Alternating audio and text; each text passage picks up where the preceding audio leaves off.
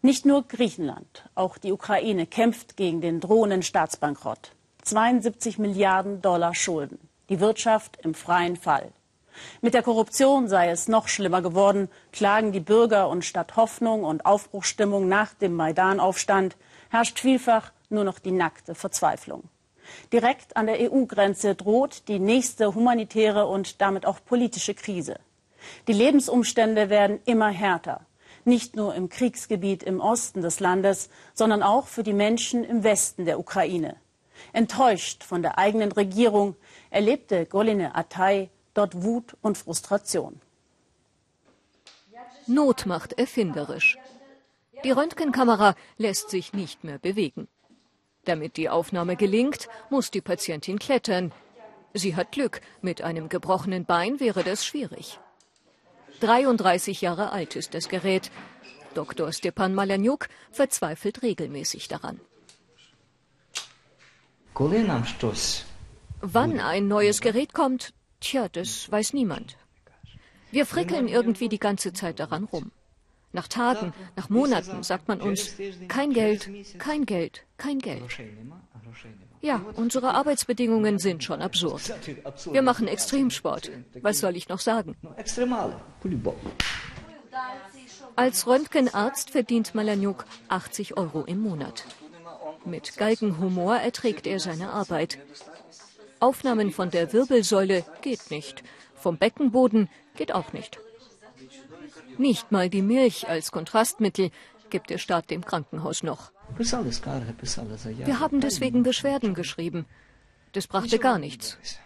Uns wurde gesagt, seid dankbar, dass ihr noch euer Gehalt habt. Und tschüss. Das Endoskop ist noch das modernste Gerät im Zentralkrankenhaus. Eine Spende der japanischen Regierung. Aber es kam nie vollständig an. Der Lieferant betrug das Krankenhaus. Wir haben hier nichts, sagt Dr. Michailo Dmitriv später, mit Wut im Bauch. Eine Computertomographie. Das ist im Westen so normal wie eine Blutuntersuchung. Für uns ein unerreichbarer Traum. Der Medizinschrank im Schwesternzimmer leer. Schwerverletzte müssen auf Tragen über die Treppe transportiert werden. Einen Fahrstuhl gibt es nicht. Ukrainer leben durchschnittlich elf Jahre weniger als andere Europäer. Die Bevölkerung schrumpft, und zwar dramatisch. Der Hauptgrund das schlechte Gesundheitssystem. Ineffizient und korrupt, sagt Michailo Dmitriv. Genau dagegen war er doch auf den Maidan gegangen, hatte demonstriert, Menschenleben gerettet. Die Ukraine ist desillusioniert. Bis die oberen Etagen nicht ausgewechselt sind, wird sich nichts verändern. Ein korrupter Manager wird niemals ehrlich werden. Nur ein paar Kilometer von der EU entfernt, das Kohlebergwerk von Novowolinsk. Dreieinhalb Monate haben die Arbeiter keinen Lohn bekommen vom Staat. Die Stimmung explosiv. Draußen versammeln sich die Kumpel, stimmen ab und fangen einen Streik an. Wieso kauft der Staat Kohle aus Südafrika, fragen sie sich, und zahlt unsere Löhne nicht? Es ist absurd. Es ist so schade um die riesigen Vorräte der Mine, so viele Möglichkeiten. Aber wir haben keine Geräte. Das ist wie in unserer Armee, die haben ja kaum Kleidung. Ein paar Socken oder gar keine, die gehen mit Badelatschen an die Front.